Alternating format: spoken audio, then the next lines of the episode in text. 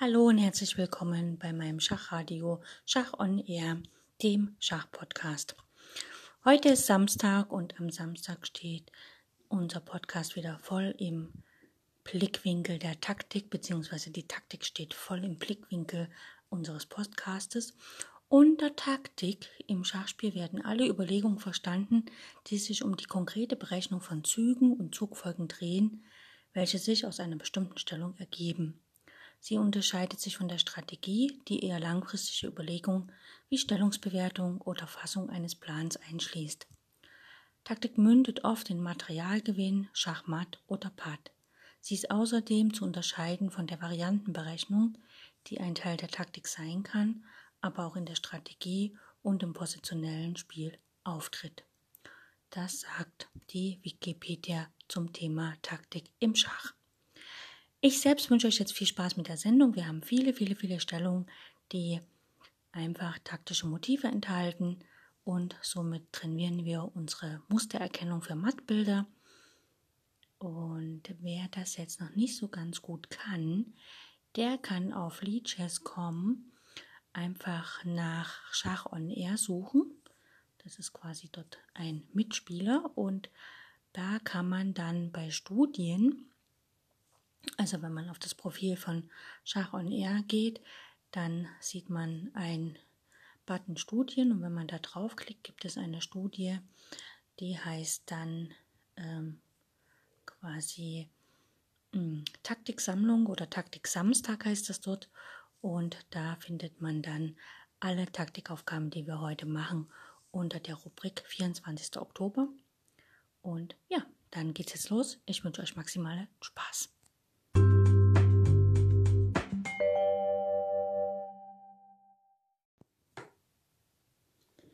Beginnen wir gleich mit der ersten Aufgabe und zwar geht es darum, dass wir die Türme auf der siebenden Reihe postieren und die Türme dort natürlich eine Riesenkraft entfalten und sogar relativ leicht Schachmatt setzen können. Wir haben folgende Stellung auf dem Brett. Der weiße König steht auf G1 nach der kurzen Rochade. Die Türme, wie gesagt, auf der siebenden Reihe. Einer auf C7, der andere auf D7. Die Bauern auf A2, B2, F3, G2 und H2. Das heißt also, Weiß hat fünf Bauern, zwei Türme und die Türme sind schon auf der siebenden Reihe. Schwarz hat sein König auf G8 und die Türme noch auf der achten Reihe, einen auf A8 und den anderen nach der kurzen Rochade auf F8, sowie ebenfalls fünf Bauern, ein auf A6, B5, F6, G7 und H7. Weiß ist am Zug und hier kann Weiß natürlich die Kraft der Bauern, äh, der Türme auf der siebten Reihe ausnutzen, indem er einfach mit dem Turm von D7 nach G7 geht, den Bauern schlägt und den König in Schach setzt. Der schwarze König kann nicht nach F8 wegen seinem eigenen Turm. Auf die siebente Reihe darf er nicht wegen dem Turm auf G7. Den Turm auf G7 darf er nicht schlagen wegen dem Turm auf C7. Also bleibt ihm nur König H8. Weiß ist am Zug und er setzt nach mit Turm G7 schlägt H7 mit Schach. Und jetzt kann der König nur nach, F8 zu, äh, nach G8 zurück. Und jetzt setzt natürlich nicht der Turm von H7 auf G7 wieder Schach, dann ist ja wieder das Feld H8 nicht mehr unter Kontrolle, sondern der Turm von C7 geht nach G7 und das ist dann sogar schon Schachmatt. Also relativ einfach, wenn beide Türme auf der siebten Reihe sind dann können Sie sich, sofern nichts auf der siebten Reihe gedeckt ist, einfach durchfressen und im Idealfall sogar matt setzen.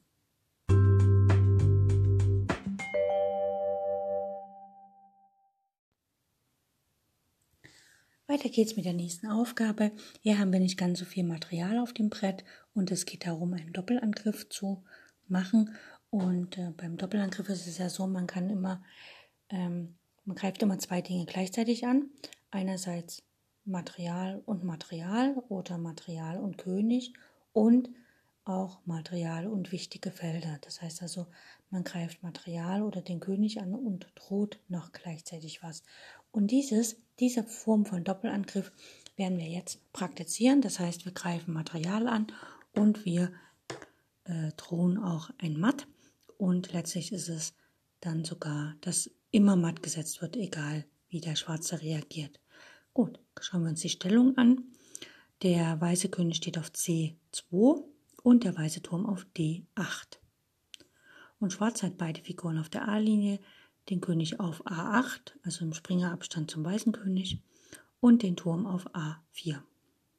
So, Weiß würde sehr gerne auf der D-Linie einfach matt setzen, dazu steht aber sein König ungünstig.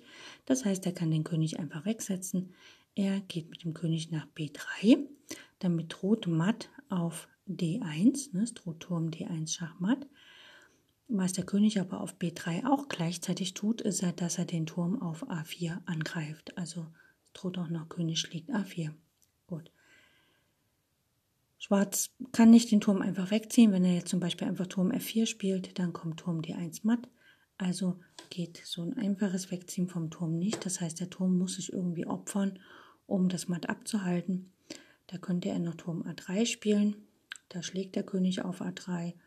Und wenn der König nach B1 geht, dann kann der weiße Turm einfach einen Abwartezug machen, nach C1 gehen, äh, C8 gehen. Damit ist die C-Linie tabu für den schwarzen König. Der muss nach A1 und dann spielt Weiß Turm C1 matt. Das ist dann sogar ein Matt in drei Zügen, beziehungsweise in C4 Zügen und das ist recht schön. Jetzt könnte aber ähm, Schwarz muss ja nicht Turm A3 Schach spielen, er kann zum Beispiel auch Turm B4 Schach spielen. Dann gestaltet sich das noch ein bisschen komplizierter. Denn, ähm, denn dann muss Weiß ein bisschen mehr äh, Gehirnschmalz verwenden, um die Partie zu gewinnen. Als erstes muss er erstmal auf B4 schlagen, sonst hakelt es ja weiterhin Schach. Und jetzt hat der schwarze König mehrere Möglichkeiten. Er kann nach A2 gehen und dann spielt Weiß einfach König C3 und jetzt steht der weiße König eigentlich relativ gut, um den schwarzen matt zu setzen, egal wo er hingeht. Geht der schwarze König nach A3, kommt sofort Turm A8 matt. Geht der schwarze König nach A1, dann spielt Weiß einfach König B3. Schwarz ist im Zugzwang, er muss nach B1 gehen, der König, und dann kommt Turm D1 matt. Geht der weiße König, äh, der schwarze König aber nach König C3, sagen wir mal nach B1, dann spielt Weiß einfach Turm A8, macht quasi einen Abwartezug. Der König muss nach C1 und der Turm kann auf A1 matt setzen. Genau. Das waren eigentlich die Möglichkeiten, wenn Weiß in der Ausgangsstellung einfach König B3 spielt. Das längste Matt ist quasi ein Matt in 5. Und ansonsten ist es nahezu egal, was Schwarz macht. Er wird die Partie einfach durch Matt verlieren.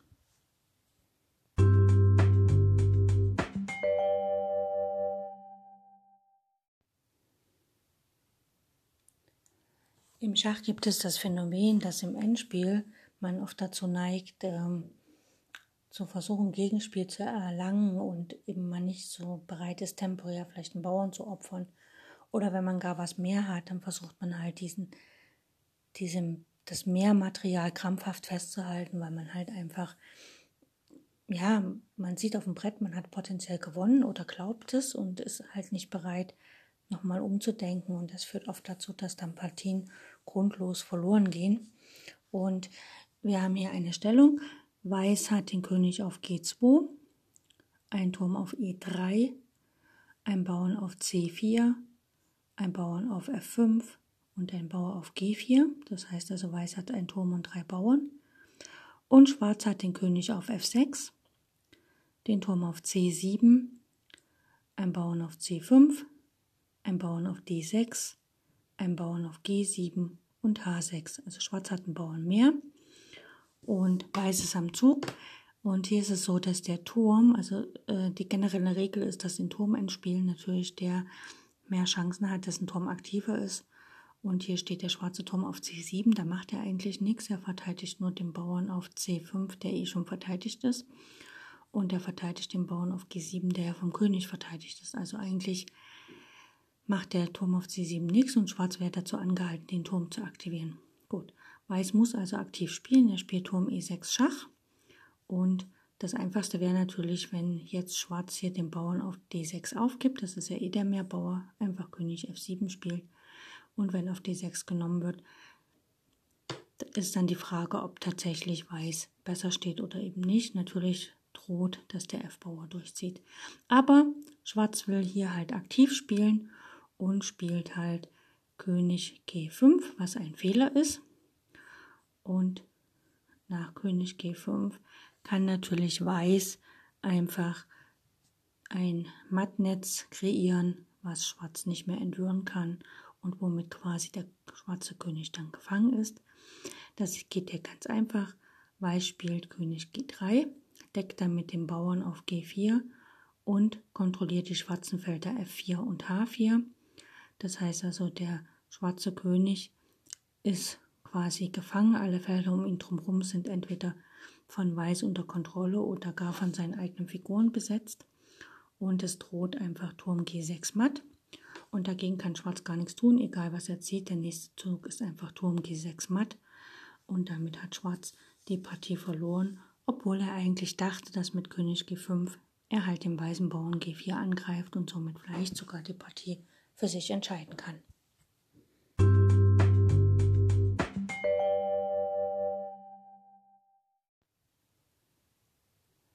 Zum Abschluss des heutigen Tages haben wir noch einige Mattaufgaben, also immer Matt in zwei, die relativ interessant sind. Die Stellungen sind nicht sehr kompliziert, aber wer im Blindschach nicht geübt ist, den empfehle ich einfach ein Schachbrett zu nehmen und das aufzubauen.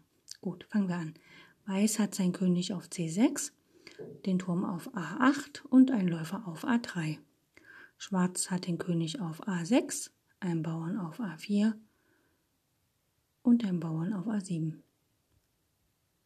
Weiß ist am Zug und muss natürlich jetzt versuchen zu gewinnen. Das einfachste ist, er würde seinen Läufer einfach nach C5 stellen und mit Turm schlägt A7 matt drohen. Ist es nur noch zu checken, ob irgendwo dann der Schwarze im Patt steht. Also probieren wir mal aus. Läufer C5. So, der König kann nach A5 gehen.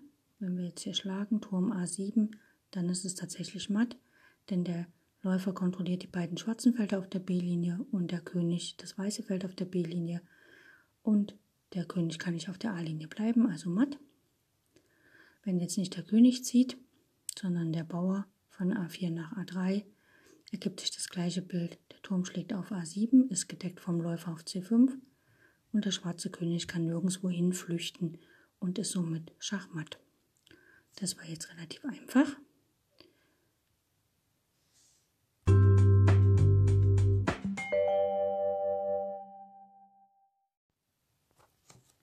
Jetzt kommt ein Martin 2, was wahrscheinlich das Schwierigste ist vom heutigen Taktik-Samstag. Und ähm, zwar hat Weiß den König auf F6. Das ist ein schwarzes Feld auf der langen Diagonale. Das ist das Feld, wo der Springer aus der Grundstellung, der schwarze Springer gerne hinzieht. Gut. Weiß hat einen, Turm auf A7 und einen Turm auf C5. Das sind auch beides schwarze Felder. Und hat einen Springer auf B7. Der Springer deckt den Turm auf C5 und wird gedeckt vom Turm auf A7. Und Weiß hat noch zwei Bauern, einen auf C4 und einen auf E7, also kurz vor der Umwandlung. Der schwarze König steht auf dem Feld D7. Die Frage ist, wie kann Weiß in zwei Zügen matt setzen? Dass Weiß definitiv gewinnt, ist relativ klar, denn Weiß könnte einfach E8, ne, also mit dem Bauern nach E8 gehen, in eine Dame umwandeln, Schach. Der König muss auf E8 nehmen, hat keine Wahl. Dann zieht der Springer weg, sagen wir mal Springer D6 Schach. Und der König kann nach D8 gehen und dann kommt Turm C5, C8 matt, ist ja gedeckt vom Springer auf D6. Oder wenn der König nicht nach D8 geht, sondern nach F8, dann kommt auch Turm C5 nach C8 mit Matt. Das wäre quasi ein Matt in 3.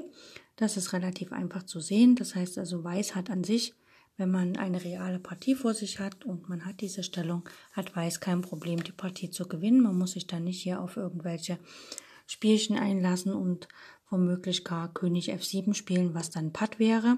Das wäre blöde. Ne? Also man kann einfach den Bauern einziehen, den schwarzen König auf die Grundreihe locken, der Springer kommt weg, damit blockiert der Turm auf A7 die siebte Reihe. Der König ist quasi gefangen auf der achten Reihe und wird dann mit Turm C8 einfach matt gesetzt. Das wäre einfach, aber wir haben hier die Aufgabe, und das ist manchmal beim Schach so, dass man halt Stellungen ähm, künstlich erfindet, in denen man eine Aufgabe hat. Und hier ist die Aufgabe Matt in 2. Und das Prinzip ist eigentlich, dass wir den König immer auf bestimmte Felder locken, wo er matt gesetzt wird. Hier sticht ins Auge, dass das Feld ähm, E8, ähm, dass da matt droht, wenn das Feld D7 kontrolliert ist und wenn dann der Turm nach C8 kann. Das wäre das eine Matt. Das andere Matt wäre, wenn der König der Schwarze auf D6 steht und das Feld C6 kontrolliert wird und der Springer zum Beispiel auch nicht mehr auf der siebten Reihe steht, dann wäre Turm D5 matt. Gut. Das heißt, wir versuchen erstmal, also wenn wir den Turm setzen, irgendeinen der Türme, bekommt der König zu viele Felder.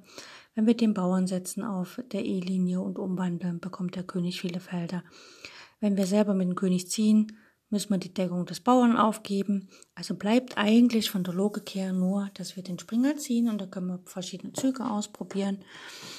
Äh, man kann den Springer nach D8 stellen, aber dann läuft der König halt nach E8 und man kann ihn nicht matt setzen, weil der Springer auf der achten Reihe jegliche Form von matt verhindert. Man könnte den Springer nach D6 stellen, dort wird er geschlagen, aber dann ist wieder kein Matt mehr möglich. Also im Endeffekt brauchen wir den Springer und wir stellen ihn einfach mal nach A5. Das Geniale am Springer A5 Zug ist, dass er das Feld C6 kontrolliert, ne? weil das brauchen wir ja, wenn der König irgendwo hingeht, der Schwarze. Jetzt steht der König im Schach bei Studien und Kompositionen, wo Matt gefördert wird, also bei solchen künstlich erfundenen Schachaufgaben, ist meist der erste Zug kein Schach. Das heißt also, hier ist es eigentlich nur ein Lehrbeispiel für, ähm, sagen wir mal, Zugzwang. Ja? Schwarz ist jetzt im Zugzwang. Er hat zwei Felder, wo er hingehen kann. Er kann einerseits auf das Feld D6 gehen und er kann nach Springer A5 auf das Feld E8 gehen. Das Feld E8, da wissen wir schon, dass Turm C8 matt kommt, weil er kann nicht nach F7 wegen unserem König auf F6 und er kann sonst nicht auf die siebente Reihe wegen dem Turm auf A7. Auf der achten Reihe kann er nicht bleiben wegen dem Turm auf C8. Also das wäre matt, wenn der König nach E8 geht. Und wenn der König nach D6 geht, dann schauen wir mal. Der Turm auf A7 kontrolliert die komplette siebente Reihe, also deckt auch den Bauern auf E7. Der König kontrolliert sozusagen alle potenziellen Felder, wo der König hingehen könnte, auf der E-Linie, also quasi das Feld E6 und E5. Der Turm auf C5 kontrolliert alle Felder von der fünften Reihe. Also gerade das, wo er steht, eben nicht, weil da, das deckt ja keiner, also muss er ziehen. Und der Springer von A5 kontrolliert das Feld C6. Das heißt also, wenn der Turm von C5, der angegriffen ist, jetzt zieht, sagen wir mal nach D5 geht und Schach bietet, dann hat der schwarze König keine Felder mehr und ist schachmatt. Ich persönlich finde das blind zu lösen sehr schwierig. Deswegen, wer das kann, Chapeau. Und wer es nicht kann, ist nicht schlimm. Man kann ja immer ein Schachbrett beim Schachradio dazu nehmen.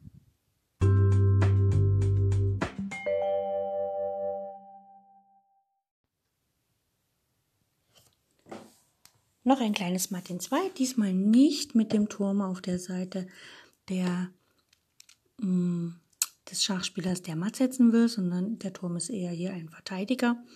Und zwar müssen wir, wenn wir Matt setzen wollen, immer schauen, dass wir natürlich auch die Felder, auf denen wir Schach bieten wollen, dass die schachbietende Figur quasi nicht geschlagen werden kann. Und das ist hier ganz wichtig. Wir bauen erstmal die Stellung auf. Der weiße König steht auf F6, da wo er gerade auch stand. Es gibt einen Läufer auf F8 und einen Läufer auf G6 sowie einen Bauern auf G7. Ja, alles schön. Eigentlich so, ein kleines 9x9, äh, 3x3 Fältchen, wo alle Figuren stehen. Denn der schwarze König steht auf H6 und der schwarze Turm auf G8. So, Aufgabe ist wieder Martin 2. Dass es hier leicht gewonnen ist, ist eigentlich klar. Der weiße Läufer könnte ziehen oder, naja, eigentlich ist es nicht so klar. Ziel ist, den König auf H6 Schach zu setzen, weil das ist matt. Das heißt also, wir haben hier mit dem Läufer von F8 die Wahl irgendwo hinzuziehen und spielen wir mal einfach Läufer A3. Ähm, genau, Läufer A3, dann können wir auf Läufer C1 einfach matt setzen. Ne? So. Jetzt schauen wir, was der Turm alles so machen kann. Der Turm könnte auf G7 schlagen, weil der schwarze König kann sich ja gerade nicht setzen. Dann käme Läufer C1 matt. Wunderbar, hat geklappt. Der Turm könnte nach F8 gehen und Schach bieten. Dann schlägt einfach der Bauer von G7 auf F8, wandelt sich in Springer oder äh, in Läufer oder Dame um und setzt matt. Kein Problem. Aber was passiert? Weil wir wollen ja Läufer C1 Schach bieten also matt setzen, was passiert, wenn Schwarz Turm C8 spielt. Ja, er spielt einfach Turm C8. Denn jetzt funktioniert das mit unserer Idee, im nächsten Zug matt zu setzen, nicht. Man könnte jetzt einfach sagen, okay, ich spiele halt, ja, sagen wir mal, ich spiele Läufer C1 Schach, der Turm nimmt auf C1, ich spiele G8 und wandle in den Springer um. Da habe ich auch matt gesetzt, allerdings nicht in der angegebenen Zügezahl, sondern im dritten Zug. Also vom, vom, vom praktischen Blick auf eine Schachpartie ist das kein Problem, aber im Sinne der Aufgaben ist es ein Problem, dass der Turm halt nach C8 kann und uns den Zug Läufer C1 matt vermasselt. Also nochmal zu der Ausgangsstellung. Wir müssen also überlegen, wenn wir Läufer A3 spielen und auf C1 matt setzen wollen, dann kann das der Turm mit Turm C8 verhindern. Wenn wir, sagen wir mal, Läufer B 4 spielen, um auf D2 matt setzen, zu setzen, dann kann der Turm das auch verhindern, indem er einfach Turm D8 spielt. Dann verhindert das Läufer D2 matt. Wenn unser Läufer nach C4 geht, äh, C5 geht, um nachher auf E3 matt zu setzen, dann spielt Schwarz einfach Turm E8 und wir können nicht auf E3 matt setzen. Das heißt, wir gehen nochmal zurück und schauen, wenn wir Läufer D6 spielen, dann wollen wir auf F4 matt setzen. Und der Turm kann F, Turm F8 ja nicht spielen, weil da haben wir ja schon rausgefunden, dass dann einfach der Turm geschlagen wird mit unserem Bauern und wir in eine Dame und einen Läufer umwandeln und die Partie für uns entscheiden. Das heißt also, Läufer D6 ist die Lösung, denn dann haben wir den Zug Läufer F4 matt.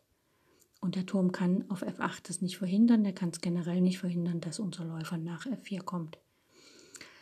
Keine Lösung wäre, wenn wir unseren Läufer nach E7 stellen, denn dann kann der Läufer erreicht er das Feld G5 nicht, um matt zu setzen. Also das funktioniert dann gar nicht, weil einfach der Turm, ähm, ja, weil einfach der Turm dem Bauern auf G7 schlägt und dann hat Weiß sehr zu tun, um überhaupt noch ähm, die Partie zu gewinnen. Jo, das war die Aufgabe und gleich geht's weiter.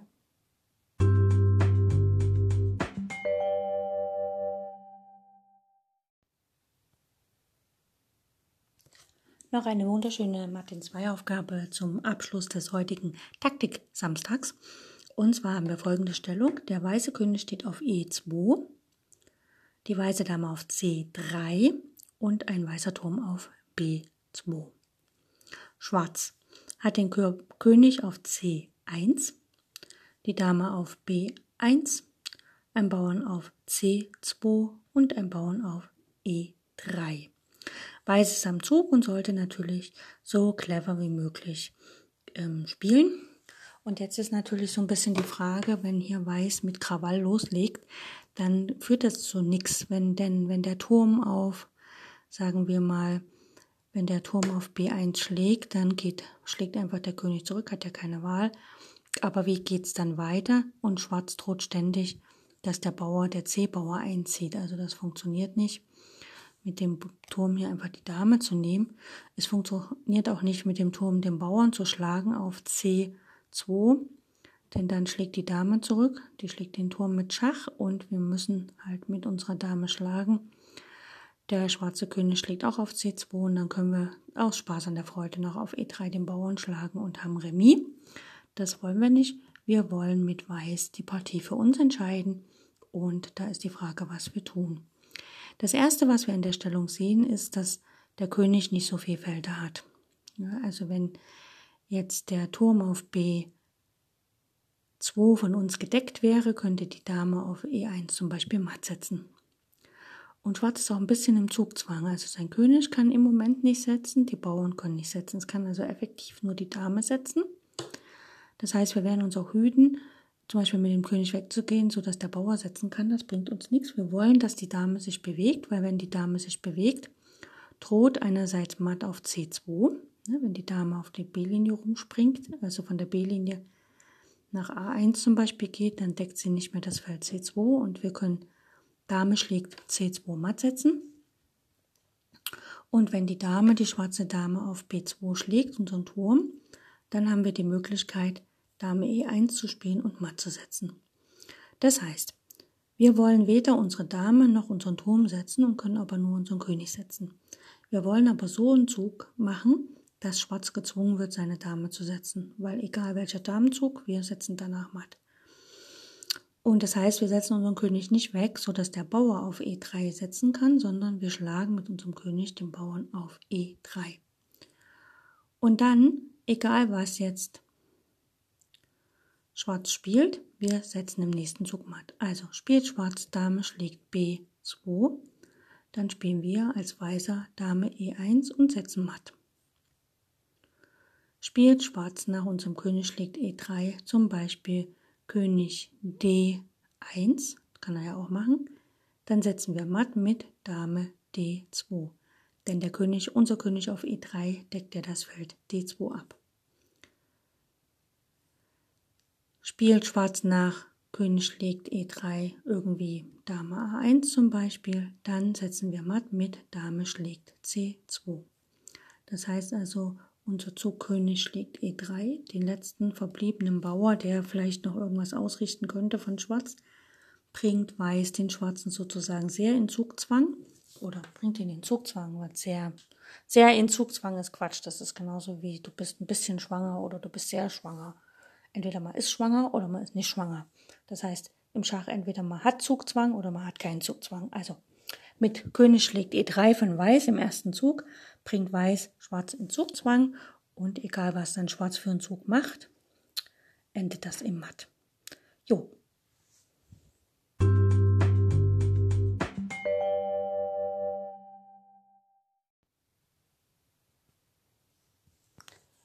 Bevor wir den Taktik Samstag beenden, möchte ich aus einem wundervollen Buch von Thomas Luther, und zwar das Handbuch für die Schachlehrer, Band 2 vorlesen, was Schachstrategie ist, damit wir einfach auch den Unterschied haben, was bedeutet Taktik und was Strategie. Schachstrategie ist generell die Planung der Spielführung, die zu einem wünschenswerten Spielverlauf führen soll. Sie kann auf Sieg oder Remis gerichtet sein und für die gesamte Partie gelten oder auch nur für bestimmte Teilabschnitte. Erfolgreiche Strategie führt entweder zu einer taktischen Situation, zu einem günstigen Endspiel oder, seltener, zu einer Situation, in der der Gegner hilflos ist, also Zugzwang oder hat eine sehr beengte Stellung und über keine rettenden Möglichkeiten mehr verfügt. Tatsächlich beginnt die Strategie mit oder sogar vor dem ersten Zug. Diese entscheidet den Charakter der Partie, offen, halboffen oder geschlossen, und wer mehrere Eröffnungen im Repertoire hat, kann eine wählen, die dem Gegner und dem Turniererfordernissen angemessen scheint. Man könnte dies vielleicht psychologisch nennen, doch es dürfte eher eine technische Abwägung sein. Nun ist es an Schwarz mit seinem ersten Zug seine Strategie zu starten. Wählt er ein Gambit, mit dem er ein scharfes Spiel anstrebt, oder baut er sich solide auf, um den Gegner kommen zu lassen? Innerhalb der ersten Züge wird sich der Charakter des Spiels ergeben und sich zeigen, ob die jeweils gewählte Strategie anwendbar ist. Bestimmte Eröffnungen oder Varianten zielen auf bestimmte Stellungstypen bzw. Ziele, so zum Beispiel die französische Abtauschvariante. Ne, durch die offene Linie ist der Abtausch der Türme wahrscheinlich und die weitgehend symmetrische Stellung verflacht in Richtung Remis, was das Ziel des Weißen sein kann, wenn er der schwächere Spieler ist. Oder eben eine andere französische Variante macht deutlich, wie die Eröffnungswahl die Strategie bestimmt. Also wenn man die Vorstoßvariante im französischen Spiel ähm, wählt, hat Weiß Raumvorteil am Königsflügel, den er zum Angriff nutzen kann, während Schwarz mit dem C-Bauern die Bauernkette angreift und am Darmflügel aktiv werden muss. Na, das ist so der Unterschied zwischen Taktik und Strategie. Ich, äh, wenn ich Schach unterrichte, erkläre ich den Kindern immer, Taktik ist das, was man aktiv im nächsten Zug tun kann. Äh, eine hängende Figur schlagen oder matt setzen oder einen kleinen Trick anwenden. Und Strategie ist die langfristige Planung. Okay, da steht der König, der ist nicht gut gedeckt. Das heißt, ich entwickle alle meine Figuren Richtung König, bis meine ganze Mannschaft vor dem König steht. Und dann kann ich schauen, ob taktisch es möglich ist, den König matt zu setzen oder Material zu erobern. Das ist so der Unterschied zwischen Strategie und Taktik. Und damit entlasse ich euch in den Samstag und in das Wochenende und freue mich auf nächste Woche, wenn wir uns wieder hören zum Taktik-Samstag. Wer Ideen hat und Feedback geben will, auf Facebook gibt es eine Gruppe Schach on Air und wie gesagt auf Leadchess gibt es einen Account Schach on Air, den man jederzeit anschreiben kann. Bis demnächst. Tschüss.